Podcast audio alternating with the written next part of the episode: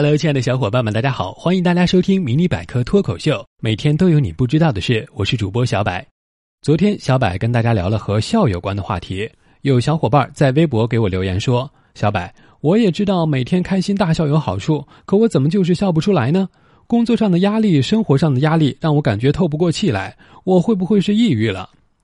身处快节奏的现代社会，其实有很多人和这位小伙伴一样，都经历过抑郁情绪。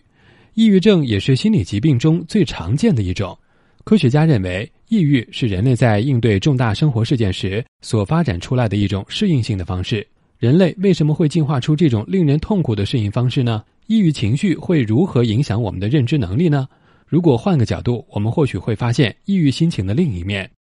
首先，我们来探究一下人们是如何患上抑郁症的。在心理学中，反刍思维被认为是一种古老的精神防御机制，也是人们患上抑郁症的根源。反刍是指一些动物会把吞咽下去的食物返回到嘴里慢慢咀嚼，然后再缓缓咽下。这种反复咀嚼、不断消化和吸收的现象被称为反刍。进行反刍思维的人会在自己的头脑中反复的想某一件事情，试图找到正确的解决办法，不断的思考问题的由来、解决问题的方法以及权衡这些方法的利弊。当这种情况越来越失控，思考者就会像陷入泥潭一样不可自拔，发展成临床上的抑郁症。通常情况下，反刍思维会加重或延长负性情绪或抑郁症状，特别是当人们将注意力聚焦在自己的负面感受上，使自己孤立起来，不断沉溺于对所烦恼问题的思索。但近年来的科学研究也发现了反刍思维的另外一面。尽管这种看待和处理问题的方式发展到极端，会给个体带来极大的困扰，但是在适度范围内，却能够给我们的认知功能带来益处。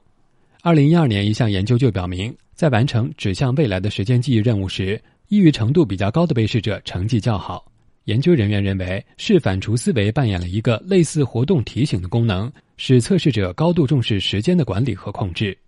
最近，美国弗吉尼亚大学的研究者指出。研究中发现的抑郁心境下的反刍思维有四大好处：首先，人们由于反复思考和揣摩，因此能够更加充分地对信息进行深度加工；其次，习惯于用反刍思维方式的人在完成复杂任务时准确度更高；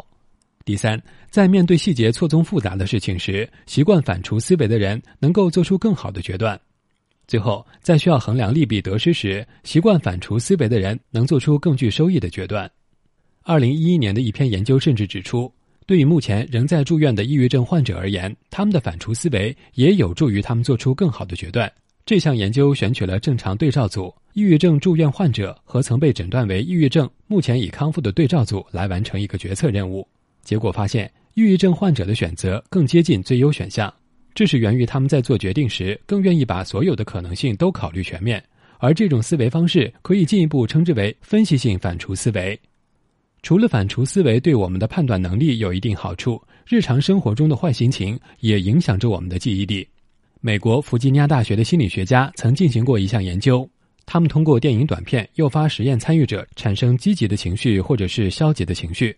然后再让参与者完成记忆任务。结果发现，观看负性电影后的参与者出现错误的次数更少，他们能够更准确地记住出现的刺激词，排除干扰词的影响。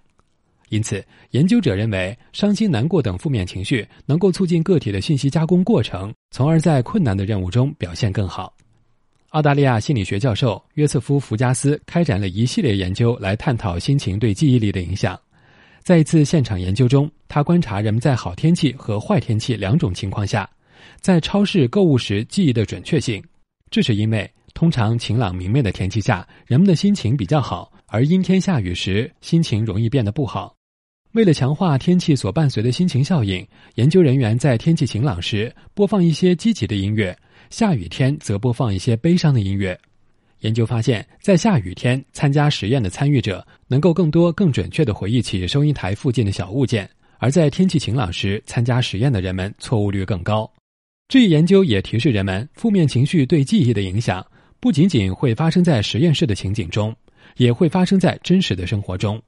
所以，当你需要做重大决断时，不妨选择在阴雨天进行思考吧。此外，当心情不好，甚至发现自己在反复思考某个问题时，也不需要强制打断自己的思维，顺势而为，不要回避，利用你敏锐的洞察力，尝试找出一些建设性的解决方法。明朗的心境，也许就在不远处呢。好了，今天的节目就先到这里了。喜欢的小伙伴们点点订阅。想要 get 更多技能，微信搜索百科知识，微博搜索迷你百科脱口秀，关注解锁新知识。我们下期见喽。